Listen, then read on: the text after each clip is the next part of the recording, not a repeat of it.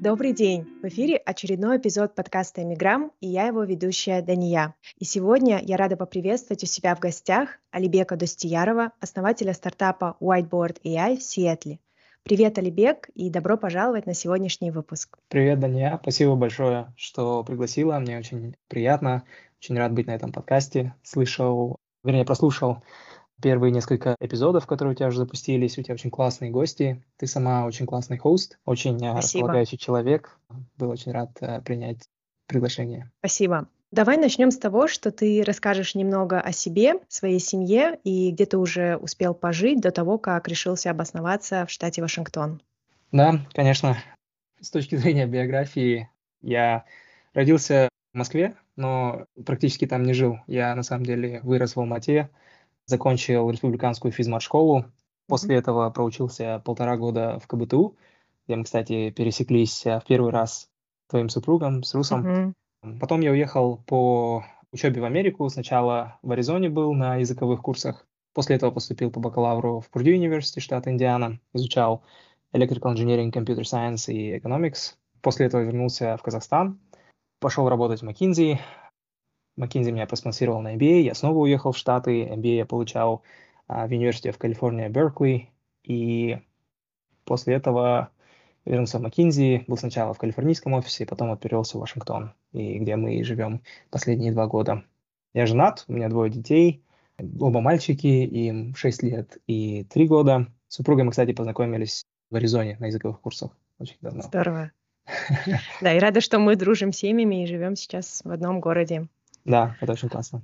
Ты экс-руководитель проекта в компании McKinsey. Скажи, пожалуйста, вот что тебя мотивировало бросить, казалось бы, такую успешную работу и начать свой стартап? Да, очень хороший вопрос, над которым я сам много рефлексировал Наверное, рассуждать об этом, если прям супер логически, попытаться отбросить какие-то эмоции, то, наверное, я бы это описал следующим образом. Как вот я описал, я работал в McKinsey и в Казахстане, и в США. И как бы если зафиксировать вот этот момент, что, допустим, ты строишь карьеру в McKinsey, с этой точки зрения, где лучше находиться, в Казахстане или в США? И на самом деле находиться в Казахстане – это более правильный ответ. А почему? Потому что да, у тебя зарплата будет немножко ниже, чем у коллеги из США, но у тебя будут ниже налоги, и, конечно же, стоимость проживания будет намного ниже.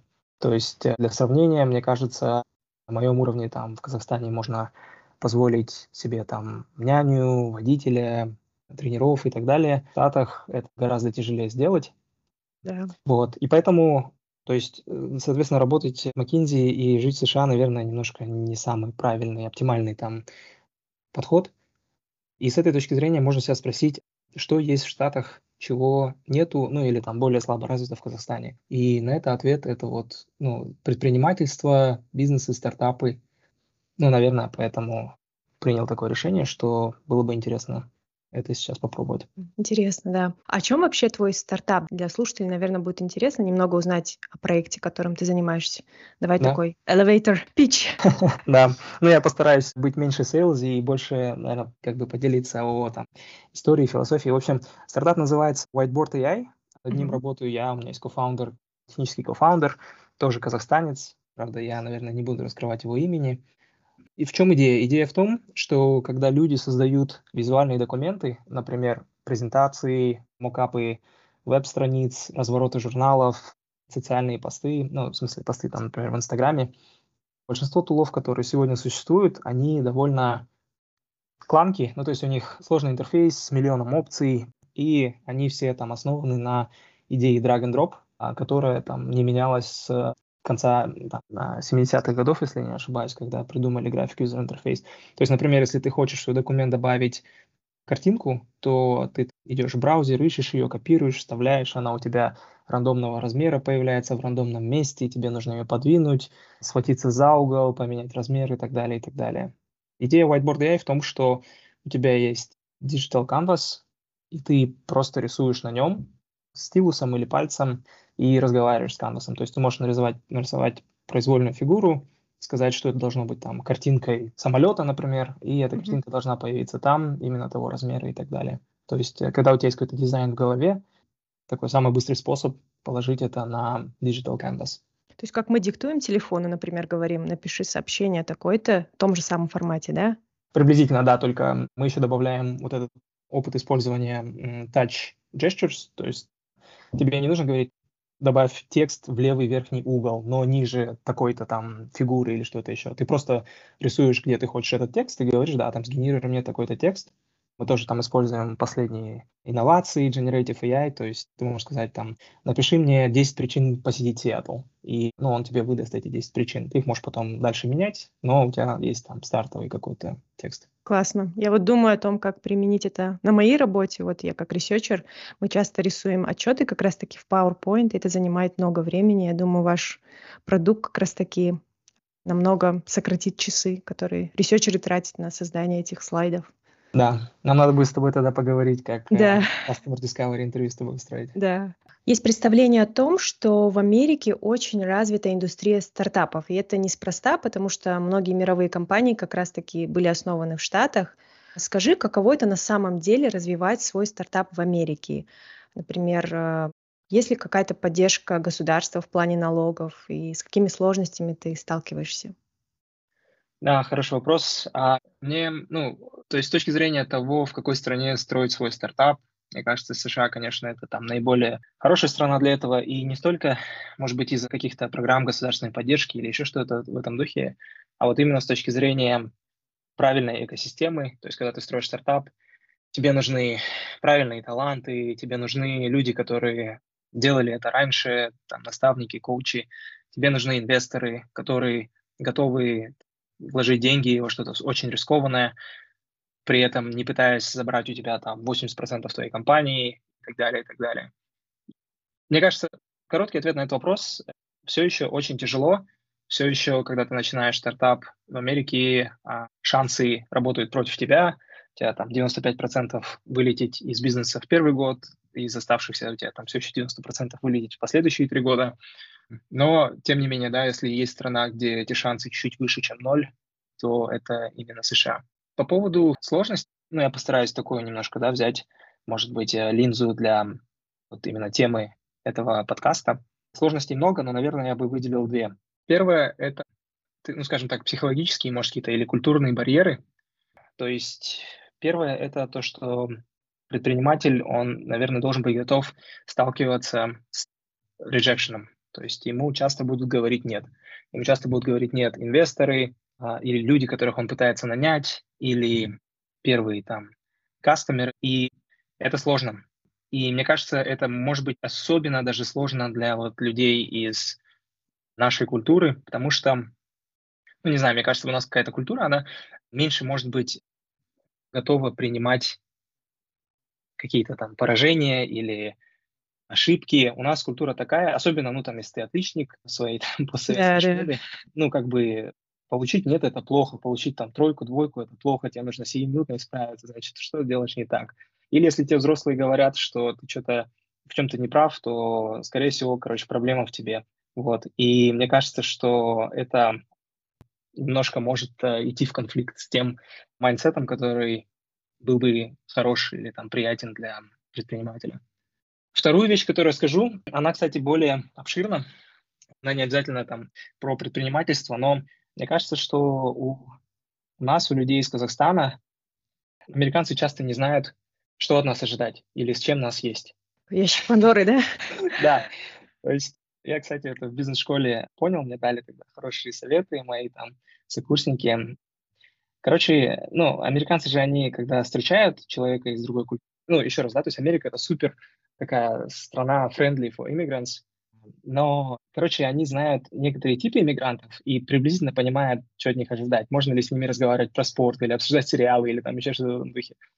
Мне кажется, от нас они плохо понимают, как бы кто мы такие. Мы вот выглядим, наверное, там плюс-минус как азиаты.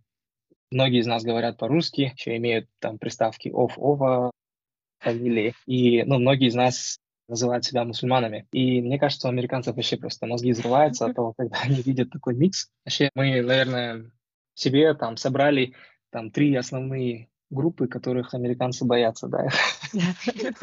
Русскоговорящие, мусульмане и азиаты.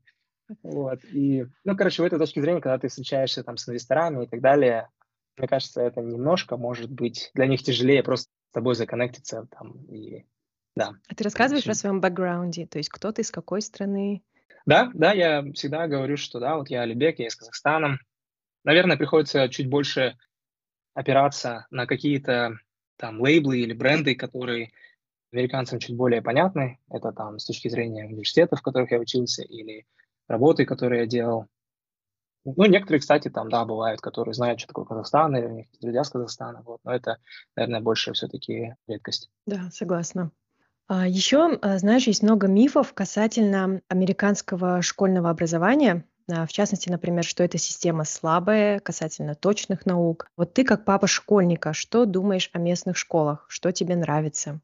Мне кажется, что, как бы, с одной стороны, правда, ну, то, что американская школьная система может быть немножко слабая, но мне кажется, это только отчасти правда. И, опять же, люди из Казахстана или там из постсоветского пространства, они могут немножко видеть проблему чуть больше, чем она есть на самом деле.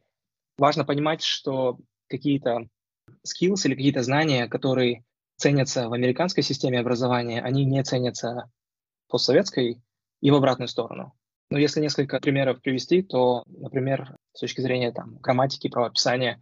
Я там часто рассказываю, что у меня в Беркли, когда учился, были очень крутые именитые профессора, там, включая Нобелевские лауреаты, они, ну, то есть tenured professors at Berkeley, они когда писали на доске, прям некоторые из них не могли правильно выписывать слова на доске. То есть там сложное слово, какой-нибудь entrepreneurship там, или communications даже, они там допускали очень такие детские ошибки.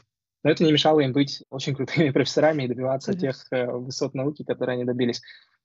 Ну, хотя вот в нашей системе, опять же, ценностей их бы сочли безграмотными людьми. Да. Это первое. Там, второе, это, например, география. Я вот недавно узнал, что, оказывается, в большинстве штатов в Америке география не является обязательным предметом для завершения старшей школы. То есть ты можешь закончить старшую школу, не взяв там ни одного класса а, географии. И это тоже очень интересно. Я не скажу, что это хорошо, но как бы вот просто, может, если вот эту разность понять, то можно как бы чуть более снисходительно относиться к вот нашей там оценке этого образования. С, с другой стороны, там американцы, они больше делают фокуса на сторителлинг, на презентацию, на teamwork. Это те вещи, которые... Ну, может быть, кстати, сейчас, наверное, ситуация в Казахстане больше меняется вот в эту сторону, но раньше, мне кажется, намного меньше ценились эти, эти скиллы. Я согласна с тобой тоже. Но я вот сравниваю свой опыт с канадской школой, где наша дочь проучилась три года, и сейчас мы начали новую школу здесь, в Сиэтле. И мне, например, академически тоже, кажется, здесь больше знаний дают по сравнению с канадской, хотя я всегда думала, что там очень хорошая школа. И очень много дают именно на развитие soft skills, на critical thinking, что очень здорово. Я думаю, много зависит еще от школы, от того, к какому учителю ты попадешь, в каком районе ты живешь. Абсолютно, на сто процентов, да. да, от этого все зависит. И да, вот to your point, в Америке, на самом деле, стоимость того дома или квартиры, в которой ты живешь, один из главных факторов, который влияет на эту стоимость, это оценка школы, которой, которой ты привязан, проживая в этом доме, особенно старшей школы. Да, поэтому это немаловажный фактор. Может, один, одну тоже там байку, которую я поделюсь. Кстати, она может шокировать каких-то своих слушателей. Но я не уверен на сто процентов, но у нас есть причины полагать, что учительница моего ребенка там нулевом классе, она не верила в теорию эволюции. Как, как вы этом, об этом узнали? Да, это, короче, сначала было несколько звоночков.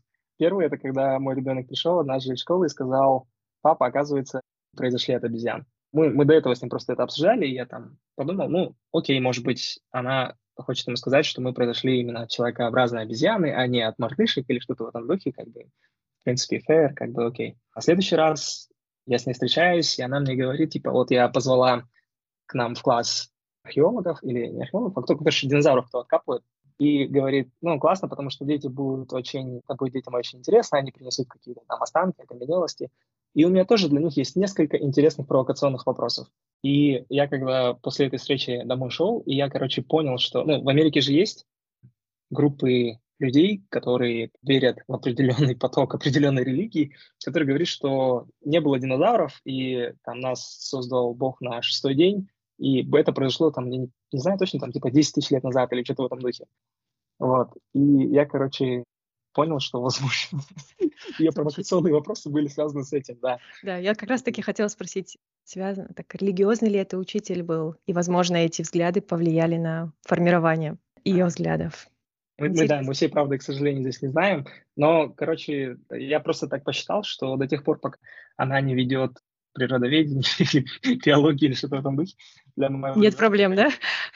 Да, это fine, потому что она на самом деле очень классный учитель, она очень хорошо там относится к детям, она очень хорошо таланты раскрывала в нашем ребенке, и мы, в общем, решили, что это Да, согласна. У мигрантов еще в новой стране зачастую нет поддержки родных, Скажи, пожалуйста, что помогает тебе балансировать твой проект, семью, личностное развитие? Я знаю, например, что ты занимаешься спортом. Как ты вообще находишь на все это время? Да, это действительно один из... Вот именно если с точки зрения проживания там, в любой стране за пределами Казахстана, с этой точки зрения США это, наверное, один из самых тяжелых мест, потому что очень далеко от а, родных, от семьи, нету вот этой группы поддержки, и очень дорого и долго летать. Мне повезло, наверное, у меня есть братишка, который проживает а, с нами в одном городе. Вот. И есть, конечно, такие хорошие друзья, как вы и несколько других семей. В этом плане очень классно. Когда у нас рождался второй ребенок, мы тогда еще жили в Аризоне, это был июль 2020 года, и было очень сложно, потому что был разгар пандемии, и вот, то есть моя там супруга была в роддоме, мне надо было к ней поехать, у нас был, то есть там трехлетний а, ребенок уже на руках. И ну, очень сложно, потому что его нельзя было оставить дома, его нельзя было взять с собой в роддом или ну, в хоспитал. В общем, очень нам повезло, что у нас тоже были ребята, друзья там хорошие из Казахстана. Они нас поддержали, там приняли его к себе. Хотя в тот момент, мне кажется, все просто очень боялись запускать кого-то к себе в гости. То есть там люди старались лишний раз не встречаться с людьми из семей и так далее. Вот, то есть, да, это очень сложный момент. Возвращаясь к твоему вопросу, что там помогает балансировать и так далее. У меня нету какой-то silver bullet, то есть того, что может прям все решить. Но вот с точки зрения спорта у меня есть несколько лайфхаков, которыми я могу поделиться. Давай, может, это мне поможет. Да, может быть, чуть-чуть easier said than done, но я вот в них сильно верю. Короче, первое, что я обнаружил, что просыпаться раньше всех и либо заниматься спортом, либо как-то по-другому уделять себе время, это, наверное, самый такой bulletproof способ, потому что когда в течение дня ты там либо на работе, либо с детьми, там вечером ты не можешь убежать там в джим на два часа и оставить своего супруга или супругу да. как бы в таком состоянии, да, там тоже там она устала и так далее. И вечером, когда ты укладываешь детей, мои дети там часто просят их уложить, то есть там с ней полежать, и там нету, короче, контроля, они могут засыпать там 15 минут, могут 2 часа ворочаться и не спать. Вот. Утром это супер predictable, потому что если ты там встаешь, вот я стою, например, там, в 5.30, большинство из них, у тебя есть очень predictable количество времени, которое у тебя есть на себя, и никто его не, не отнимет, потому что, ну, дети, они, их вот тяжело вечером уложить, а утром их трудно разбудить. Да. И в этом плане классно. Вот. Второе там это, я пытаюсь убрать все возможные friction ы, то есть я, например, готовлю одежду для workout с вечера, то есть чтобы утром все, что требовалось, там, это проснуться, почистить зубы и практически быть готовым. И, ну, в моем случае мне, может быть, чуть-чуть повезло, что я там наш гараж чуть-чуть переоборудовал и сделал там небольшой такой джим. То есть это тоже убирает friction. Если мне надо ехать в спортзал, то это еще там дополнительная вещь, которая может меня в моменте заставить передумать, там продолжать спать и так далее. Здесь ты как бы вышел в гараж, в принципе, ты готов. Вот. И там последнее, может быть, это э, то, что я называю совмещать полезное с полезным. Я очень люблю слушать аудиокниги. Ну, вообще, я люблю книги в целом. Читать книги, к сожалению, сейчас времени практически нету, но зато есть свободные уши и свободный мозг, плюс-минус, когда ты занимаешься спортом. То есть, если ты бегаешь или не сам там а у тебя, например, есть час времени, ну, у меня там плюс-минус час времени каждый день, то есть там 6 тренировок в неделю, это 6 часов. А средняя аудиокнига занимает где-то 12 часов. То есть, в принципе, каждые две недели ты можешь заканчивать новые книги. Вот это тоже, мне кажется, такой таймсейвер. Классные советы, я думаю, многим будут полезны тоже. А вы как-то разделяете обязанности по дому с супругой? Например, вот это делаешь ты, а это я. Или в зависимости от того, кто свободен, тот берет на себя эти дела. Да, мне кажется, тут, э, если какие-то там лайфхаки, опять же, советы давать, то они вот в основном будут связаны с такими какими-то софт-скиллами, софт-вещами. То есть, во-первых, это коммуникация обязательно. То есть у нас есть какие-то, наверное, там вещи, которые by default ложатся на мою супругу или на меня, но часто бывает, что, например, она, если про готовку говорит, в основном больше Сабина готовит, но бывает такое, что она не успевает там или еще что-то. И ну, то есть, если она мне вовремя это сказала, то я могу вполне приготовить или хотя бы там заказать еду, или планировать, что мы пойдем куда-то поужинаем, например, сегодня в кафе, в ресторан. Вот. И, ну, и в обратную сторону, то есть, если там развозкой в основном я занимаюсь, но если у меня есть какие-то важные звонки во время развозки, то там, надо заранее предупредить, и все, все как бы будет окей. Другой там совет, он больше такой с точки зрения какого-то вот ментальной настройки, что ли. Мне дали тоже, когда еще в бизнес-школе учился, какая-то очень мудрая женщина сказала, что нужно каждому супругу стараться выполнять 60% от нагрузки по дому. Ну, если у вас одинаковая там загруженность по работе плюс-минус, ну, то есть вот 60% каждый супруг должен выполнять. Почему? Потому что если ты целишься выполнять только 50%, то из-за того, что ты видишь только 100% того, что ты делаешь, но не 100% того, что делает твой супруг или супруга, у тебя постоянно будет складываться впечатление, что ты делаешь больше, и из этого может там какая-то обида или какой-то конфликт, короче, нарастать. На самом деле происходили специальные studies, где изучался этот вопрос. И, ну, короче, суть в том, что вот у тебя есть вот такой bias, как бы, что тебе постоянно кажется, что ты делаешь больше.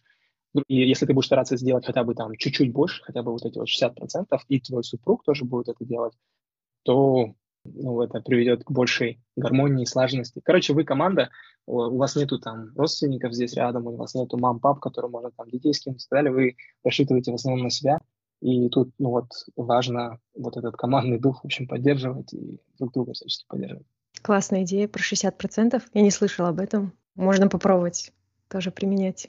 Я еще не разобралась с местной системой здравоохранения. Не знаю, мне она кажется какой-то запутанной, если честно. После Канады у нас там была одна страховка, и все наши счета шли туда. Здесь же мой единственный опыт, то, что детки получили прививки плановые недавно, и страховая нам выслала счет, но мы ничего не оплачивали, это все легло на страховую, что-то более 700 долларов. Ну, для меня это казалось, вау, такая большая сумма после Канады, где я вообще эти счета не видела никогда.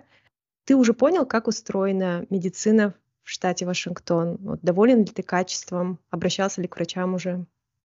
Да, мы ну, там, в штате Вашингтон и вообще в целом а, в США мы уже как бы много пользовались медицинской страховкой. Это действительно очень сложная, очень запутанная история. И для тех, кто думает о переезде в Штатах, особенно для тех, кто еще пока в Казахстане, мне кажется, это будет одним из таких культурных шоков, потому что, ну, казахстанцы, мне кажется, избалованы в хорошем плане, да, в хорошем смысле этого слова, доступностью медицины. То есть, в принципе, за относительно невысокие деньги, может быть, я там сейчас чуть-чуть неправильно это озвучу, но за относительно невысокие деньги можно получить уйму внимания, уйму сервисов, процедур, любое, э, как бы за, за очень короткое количество времени. А в Америке ты действительно платишь огромные суммы, либо твоя страховка, скорее всего, обычно, да, там платят огромные суммы, и тебе очень тяжело получить внимание там тех докторов, которых тебе надо. А потом там, например, ну, как известно по Нельзя там пойти купить какие-то там сильные лекарства без выписки врача. Нельзя пойти сдать кровь и посмотреть на какие-то маркеры, заниматься каким-то там самолечением и так далее. То есть с этой точки зрения, мне кажется, казахстанцы в очень классной среде живут. С позитивной точки зрения мы, единственное, что вот могу сказать, это мы рожали или... В общем, у нас... Роды, да, проходили? Роды, да, проходили. Мы как бы, у нас есть опыт и в Казахстане, и в США. И но в США нам намного больше понравилось. Хотя в Казахстане Сабина тоже могла выбирать там любую поликлинику, любого доктора, который принимает и так далее. Конечно, уровень подготовки, уровень там, надежности и так далее, он не сравним. И, может быть, еще одну такую байку расскажу, что про, про дантистов. В Казахстане тоже я всегда зубы лечил ну, в относительно хороших там клиниках, но когда я приехал в Штаты и пошел к дантистам, они посмотрели мои рентгены и сказали, что человек, который мне делал рут-каналы, он бы получил тройку у них на экзамене у дантиста. И причем мне два разных дантиста это сказала. Ну, похожий вот месседж. Вот, и как-то так, в общем. Интересно, у меня похожая ситуация была, когда в Канаду мы переехали. У меня мама доктор, поэтому исправно каждые полгода я всегда ходила к стоматологу. И всегда думала, что у меня все хорошо, а там делают такой полностью рентген, смотрят кариес именно на рентгене, В итоге мне, в общем, очень много работы пришлось проделать с момента переезда в Канаду. И первое время я была такая в шоке, как это не доглядели. Хотя я думала, что в Казахстане я очень хорошо слежу за зубами. Еще самый главный страх для меня перед переездом в Штаты, так как мы относительно тут недавно, это был пункт безопасности. Так как в Америке разрешено ношение оружия, я как-то была немножко взволнована, наверное, этим вопросом. Но, к счастью, пока мои опасения не оправдались, мы живем в довольно таком спокойном районе, и мне довольно комфортно тут. А насколько ты себя спокойно чувствуешь, живя в Штатах? Вот комфортно ли тебе гулять по улицам? Выходишь ли ты встречаться с друзьями по вечерам? Не хочу меня сейчас запугать своего хорошего друга и соседку. Ну, давай так, то есть там мы в Штатах попеременно жили с, начиная с 2009 года, и, ну, наверное, в принципе, раньше я так сильно об этом не думал и не переживал, и меня это особо и не касалось. К счастью, наверное. Но вот с недавнего времени стал чуть больше об этом узнавать, потому что сейчас больше как бы надо, ну, там, понимать про school shootings, про там, что в дома к людям залезают и так далее. В общем, история такая, что на самом деле, оказывается, купить оружие в Штатах очень просто. Это зависит от штата тоже. Но, в принципе, любой человек без криминальной истории или без, наверное, там, истории каких-то психологических заболеваний или наркотиков может зайти в оружейный магазин и за 100 долларов купить себе нестрельное оружие. И носить это оружие с собой нельзя, но есть такое понятие, как conceal carry permit, который получить тоже относительно несложно. И, ну, то есть, в принципе... Что значит ты... этот пермит? Conceal carry — это означает, что ты можешь носить оружие с собой, ну, там, кроме есть определенные места, где это нельзя делать, например, школы, там, какие-то федеральные учреждения, аэропорты и остальное. Но ты можешь его носить, он может быть у тебя спрятан под одеждой, там, на кобуре и так далее. И, ну, то есть, в принципе, ты можешь владеть оружием в, в общественных местах. Вот. И когда ты гуляешь на улице, когда ты на дороге, особенно, мне кажется, это в Штатах более даже распространено, большая вероятность того, что ты можешь наткнуться на кого-то с оружием. И есть такое понятие, как road rage, да, то есть это когда люди конфликтуют на дороге. Ну, на самом деле, мне кажется, что в Штатах гораздо более опасная ситуация, чем даже в Казахстане. То есть в Казахстане, там, понятно, люди могут выйти, начать там разбираться, корками трясти и так далее. А на Штатах кто-то может просто вытащить пистолет там и застрелить. И, к сожалению, это коснулось наших знакомых, не скажу, что там близких друзей, но мы знаем одну семью в Аризоне, которая потеряла отца семейства в таком похожем инциденте. Вот. И, ну, в общем, да, это действительно страшная, да, а, вещь. Мне кажется, в этой, с этой точки зрения и Канада, и даже Казахстан намного выигрывают а, с точки зрения сейфти. По твоим понятиям нужно как бы оставаться всегда на чеку, да, и быть бдительным, находясь в Штатах. Да, да, и, ну, да, действительно, нужно 10 раз подумать, прежде чем конфликтовать. Это, это, скорее всего, может для тебя плохо обернуться. То есть, э, если ты вступил в какой-нибудь там, не дай бог, рукопашный конфликт на улице, ладно, там, даже если у человека нету пистолета и так далее, на тебя просто потом могут суд подать там и приписать к тебе очень какие-то большие там э, medical bills за какие-то там травмы полученные и так далее. То есть это да, здесь так не работает. Да, но я знаю, что законы еще очень строгие здесь. То есть если такие ситуации происходят, то можно быть уверенным, что, наверное, виновный будет стопроцентно наказан. Ну, да. Мне, мне кажется, это тоже как бы, я не знаю, может, я сейчас рассуждаю там с точки зрения каких-то вот э, там пацанских взглядов, mm-hmm. хотя уже давно парнишка молодой. Но Просто, может, я вспоминаю там свои первые годы, когда мы только приехали на языковые курсы, и там, ну, там, подраться на улице или что-то такое, это еще казалось каким-то нормальным явлением. И, ну, то есть, опять же, есть там истории такие, когда один знакомый подрался в клубе с представителем другой страны, скажем так, и, ну, вроде как этот представитель другой страны изначально начал конфликт, но из-за того, что его в итоге побили, у него были больше больше там травм и так далее. Он первый, кто обратился в полицию, кстати. Наш соотечественник даже не думал о том, что после такого инцидента нужно будет обращаться.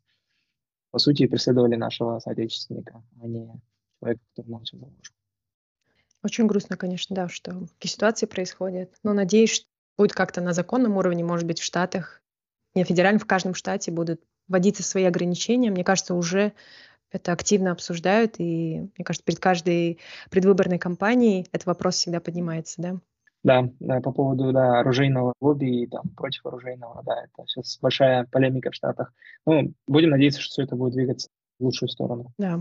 А помимо вот пункта безопасности, какие бы еще недостатки жизни в Америке ты бы отметил? Мне кажется, мы основные такие вещи обсудили. Это вот действительно ну, безопасность, это то, что очень дорого проживать, особенно в таких штатах, как Калифорния, там, Вашингтон, может быть, Нью-Йорк и так далее. То, что далеко от дома и тяжело летать, тяжело поддерживать связь с родственниками, тяжело детям прививать какие-то культурные ценности без вот этих вот поездок частых и, и так далее, общения с родственниками. Культурная составляющая, мне все равно кажется, что, ну, может быть, там, в сравнении больше с европейцами или даже с, даже с индусами, наверное. Мы чуть-чуть более необычная культура, опять же, которую средний американец, наверное, плохо понимает, как, как с нами строить отношения, какие у нас там ценности, какие у нас интересы могут быть в среднем. Я, то есть там не с точки зрения стереотипов говорю, а с точки зрения как все равно, когда ты встречаешься с человеком, ты так или иначе пытаешься его положить на какую-то полочку в своей голове, и мне кажется, вот, вот эта вот сортировка на полочке, она вот у американцев ломается, когда они нас встречают. И, ну, там последнее из минусов или сложностей, опять же, если смотреть именно на США в сравнении с другими странами, с Канадой, с Европой и так далее, путь до резидентшипа, то есть до грин-карты, статуса, там, статуса, как это по-русски можно сказать, вид на жительство, да, наверное, правильно назвать. Да. И тем более, да, до гражданства, он очень долгий и сложный, unless это не лотерея грин-карты, которая, конечно, гораздо быстрее, но там мало что зависит лично от тебя самого. А знаешь ли ты, сколько примерно по времени занимает путь до гражданства? Да, до граждан... то есть после получения грин-карты обычно путь до гражданства занимает 5 лет. Ну, то есть через 5 лет у тебя открывается окно, когда ты можешь подать на гражданство. И, кстати, грин-карта сама по себе никак не меняет твое гражданство. То есть, когда у тебя появится грин-карта, ты все еще гражданин Казахстана, и большинство стран мира на тебя смотрят как на гражданина Казахстана. То есть, тебе нужно получить визу в какую-нибудь Великобританию, ты так же, как и любой гражданин Казахстана, все равно то есть подаешь, у тебя такой же долгий процесс и все остальное. Канада и Мексика по-другому чуть относятся, но это больше там из каких-то братских соображений, скажем так. Э, то есть от грин-карты до citizenship 5 лет, а вот путь до грин-карты, он у всех очень разный, очень зависит от того, с чего ты начал, со студенческой визы или с рабочей визы, или с, там, есть там другие talent виза, international transfer виза и так далее. То есть, ну, наверное, этот путь тоже может быть, в среднем будет занимать от одного до там, пяти лет. Да, визовый процесс тоже очень сложный. Мне кажется, отдельный выпуск подкаста для этого нужен, да, чтобы да. разобрать все типы виз в Америку. Да, очень много нюансов. И у меня остался последний вопрос тебе, который я задаю а, всем гостям. А в какой стране ты хотел бы жить и почему? Это может быть любая страна, в которой ты там живешь или жил когда-то, или, может, путешествовал, или вообще никогда не был. Ну, мне кажется, что э, мы определенно думаем о том, что рано или поздно мы вернемся в Казахстан и будем жить в Казахстане. И, ну, ладно, я там не буду вдаваться в детали, но, в общем, да, Казахстан для нас все еще очень дорогая сердцу страна и всегда на первом месте. По поводу того, где мы сейчас живем, Вашингтон, да, именно штат Вашингтон, город Сиэтл, это тоже довольно взвешенное было решение, и, в принципе, плюс-минус а, мы бы хотели, мы, мы именно здесь хотели жить какое-то время. Но если сюда добавить все-таки что-то еще, то мне довелось в одно время поработать и пожить в Новой Зеландии. Там провел три месяца. Мы с супругой практически всю Новую Зеландию объездили, посетили много классных мест. Это, наверное, та страна, которая нам очень запала в сердце, а во многом благодаря своей восхитительной природе, очень классному отношению там, к питанию, к здоровому образу жизни. Она, кстати, там, наверное, напоминает, мне кажется, Канаду в каком-то, каком смысле. Да. Да, я думаю, что это страна мигрантов. Вот Новая, Новая Зеландия, Австралия и Канада — это прям такие яркие представители стран иммигрантов, дружелюбных да. и да. по атмосфере. Классно. Да. Мне кажется, еще вот э, там какой-то вайб, вот они очень там ценят свою природу, они очень ценят культуру местного населения маори в их, в их случае. Они очень, ну, в среднем, скажем так, очень позитивно там, относятся к здоровому питанию, к здоровому образу жизни и так далее. И вот все вот эти вайбы, они именно, мне кажется, больше мне напоминают Канаду, чем даже США а, в этом плане. Здорово, здорово. Ну что ж, Лебек, на этом этот эпизод подходит к концу. Спасибо тебе большое за очень интересную, информативную беседу. Я желаю успехов твоему стартапу, чтобы у тебя было много пользователей, чтобы ты нашел инвесторов, которые будут любить и доверять твоему проекту так же, как и ты. Спасибо тебе еще раз, что нашел время присоединиться ко мне сегодня. Спасибо большое, Дания. Классная беседа получилась. Пока. Всего доброго.